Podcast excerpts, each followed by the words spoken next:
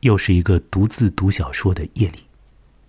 这次呢，我要完整的念一个短篇小说，它的标题叫《水厂》，作者是美国人 E.L. 多克托罗。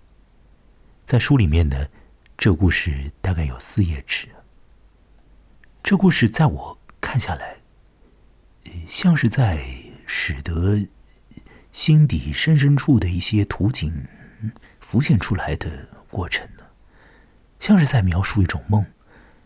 呃又挺现实的，小说当中一定有很多象征性的东西。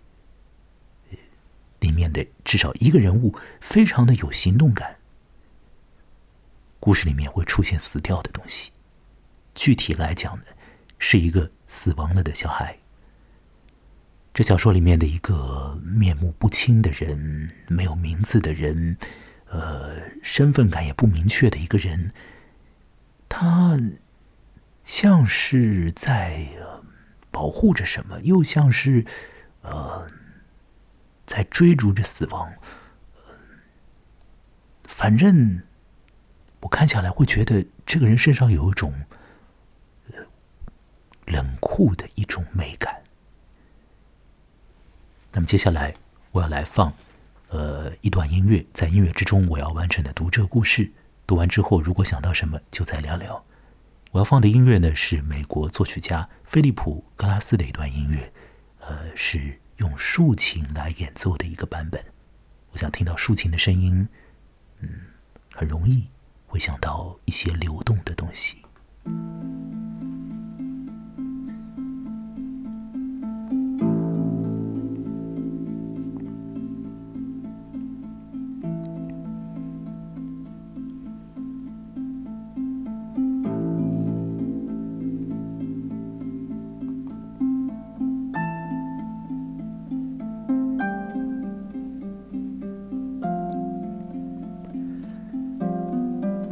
追随我那男人到此，在我眼里，他所做的一切都扑朔迷离。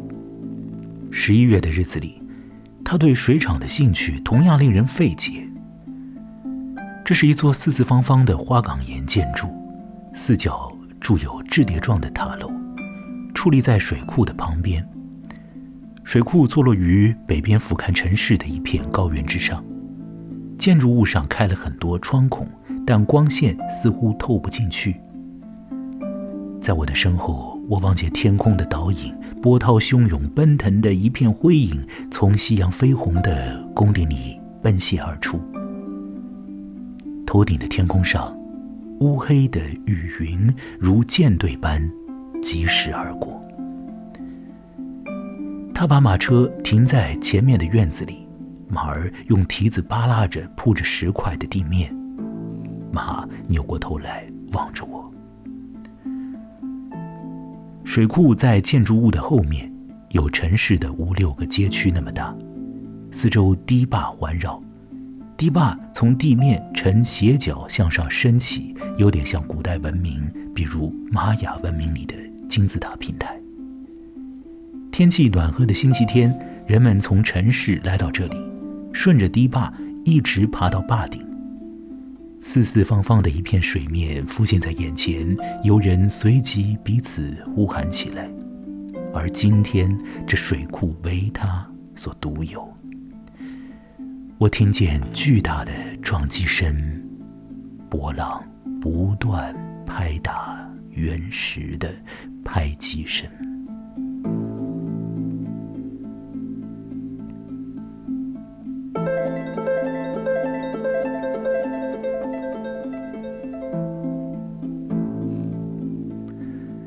天光渐暗，他站在离水很近的地方。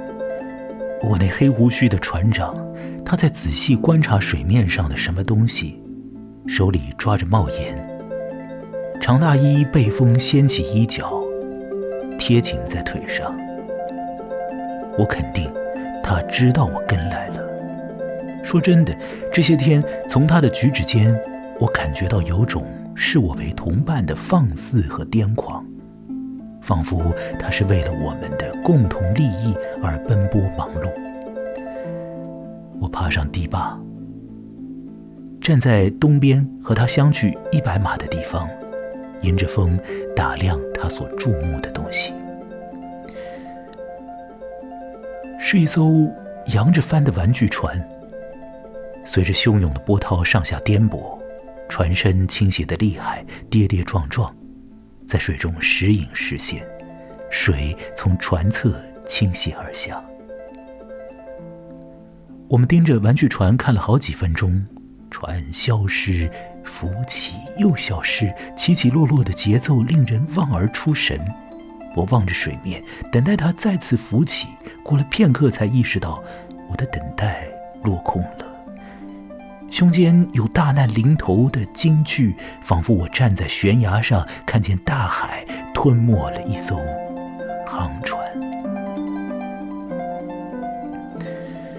等我想起寻觅我那男人时，他已跑过一道宽阔的壕沟，壕沟由坚实的泥土筑成，通向水厂的后门。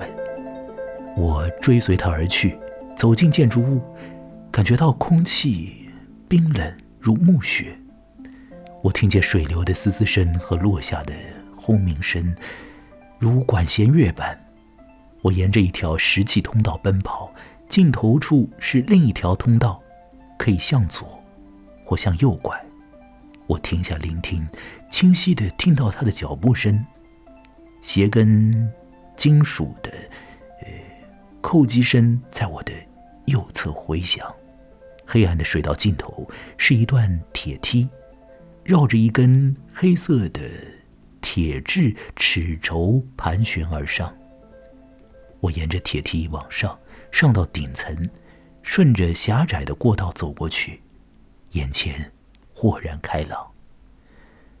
下面是一个巨大的水流涌动的室内水池，地狱般的搅拌器搅出一片金属质的水雾，仿佛是第五种元素。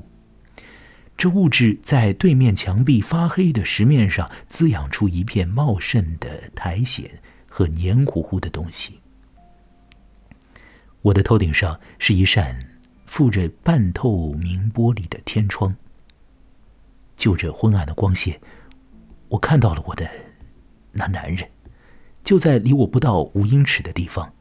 他从栏杆上俯身下望，一副全神贯注、着了魔似的神情。我感觉他要掉下去了。那一刻，他全然是忘我了。我看到他情绪激烈，几乎不能自己。于是我又顺着他的目光看过去，在那下方发黄的流水翻腾着泡沫，水流侵入机械设备，一具小小的身体卡在设备的一道闸门上，衣服好像被铰链什么的卷住了，和水库里的小船一样。这孩子也像个微缩版，身子被反复撞击。一会儿撞到这边，一会儿撞到那里，仿佛在无声的抗议。恨死神依然降临，恨得身子发抖，左右摇晃，极度兴奋。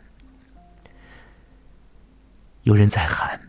片刻后，我看到三个穿着制服的人，好像从石头中剥离出来的一样，稳稳的站在下层深处的隔板上。他们对眼前的情况已经了然于胸。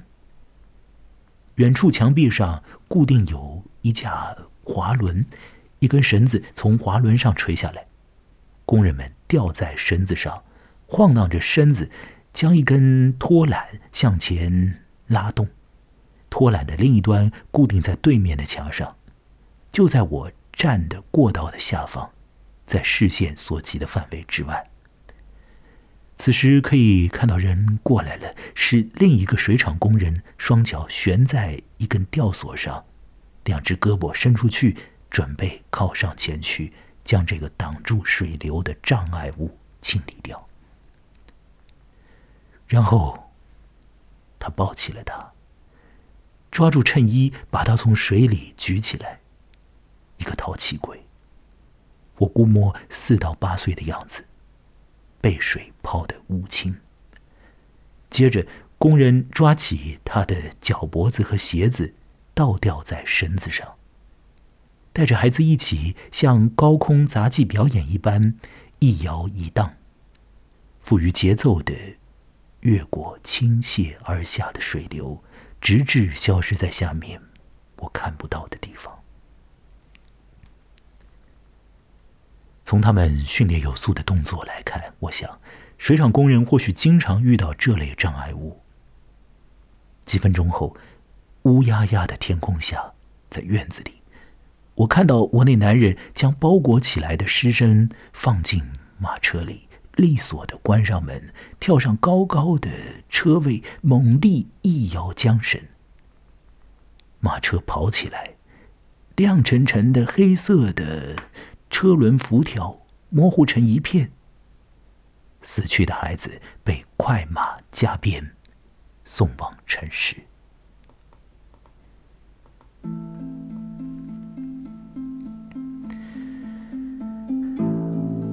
雨落了下来，我转身进了水厂，感到大水漫天漫地压过来，涌入体内，漫过身外的世界。也淹没了死者和生者。水厂工人们在分什么钱财？他们穿着深蓝色的制服，和城市雇员一样的高领，只是制服的外面套了一件粗糙的背心，裤管塞进长筒靴里。这地方的工作不让人羡慕。我可以想象，那石头上生长的植物会同样。长在肺里，他们面色发亮发红，因为寒冷的刺激，血色涌到皮肤上，水雾又将皮肤映得亮堂堂的。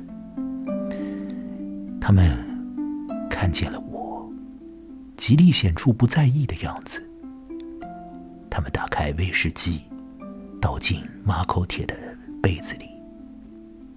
消防员和掘墓人也一样。讲究个仪式。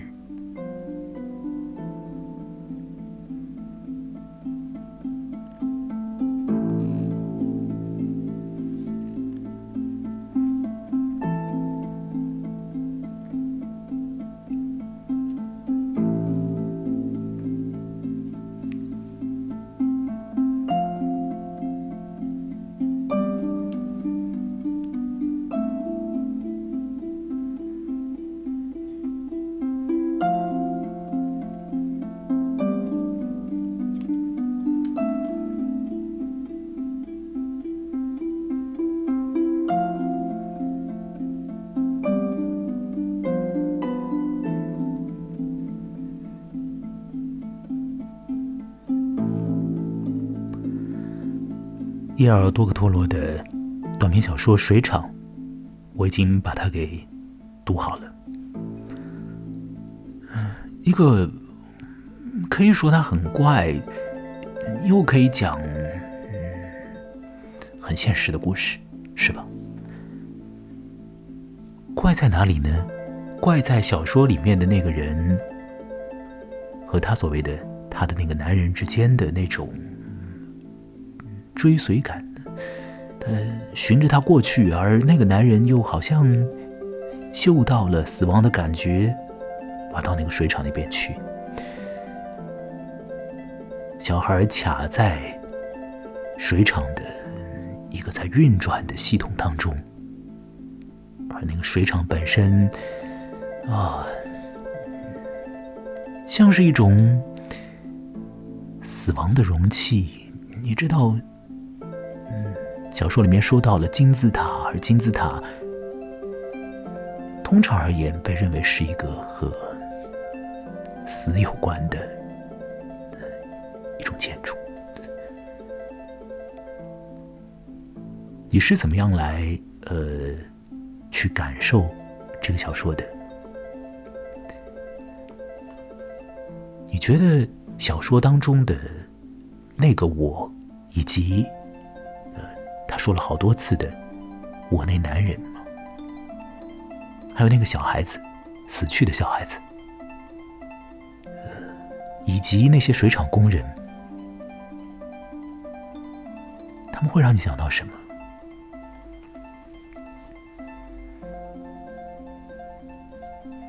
你觉得这篇小说是一个可怕的小说，还是一个具有慰藉力的小说？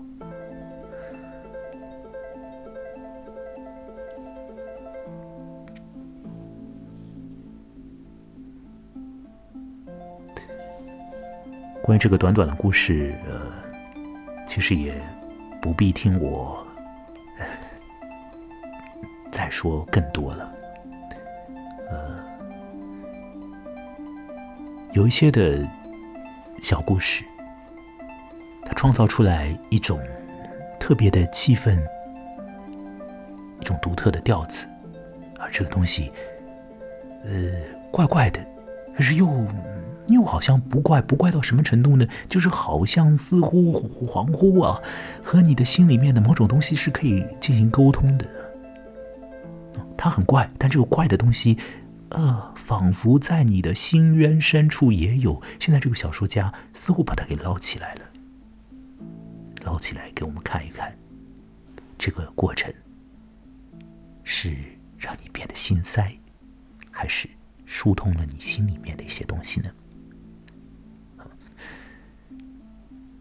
如果他没有让你感到什么，那也好，那也好。一个小小的故事，仅仅就是一个小小的故事。